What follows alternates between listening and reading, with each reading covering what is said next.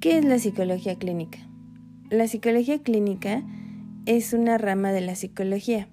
Es decir, la psicología estudia el comportamiento en todas las manifestaciones, actitudes, conductas, respuestas emocionales, psicológicas, pero tanto normales como anormales. Y la psicología clínica aplica estos conocimientos y técnicas, pero al estudio del comportamiento anormal. Algún problema que pueda presentar una persona o pueda representar un problema para los demás. La psicología clínica busca realizar un diagnóstico correcto en base al problema que presenta la persona para poder establecer un tratamiento que lo ayude.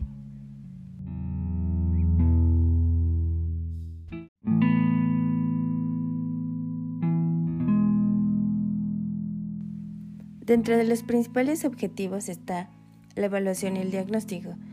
En esta parte el psicólogo clínico busca comprender de una mejor manera a la persona, Utiliza la observación, realiza entrevistas, puede aplicar pruebas psicométricas, en fin, lo importante es poder conseguir toda la información y datos del paciente para poder tomar decisiones respecto a su diagnóstico y a cuál sería su mejor tratamiento. En la parte del tratamiento, el psicólogo clínico hace uso de las terapias.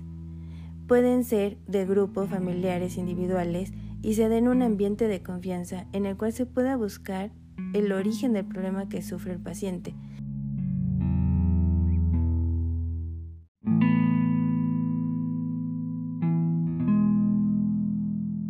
Otras terapias pueden ser conductuales, en el sentido de que la persona puede aprender nuevas conductas. También existen con diferentes orientaciones teóricas, como psicodinámicas, humanistas, entre otras. Otros puntos importantes dentro de la psicología clínica son la enseñanza y la investigación.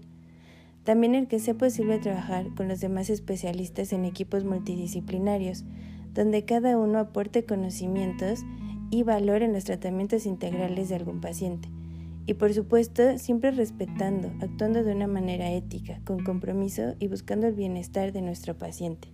Muchas gracias.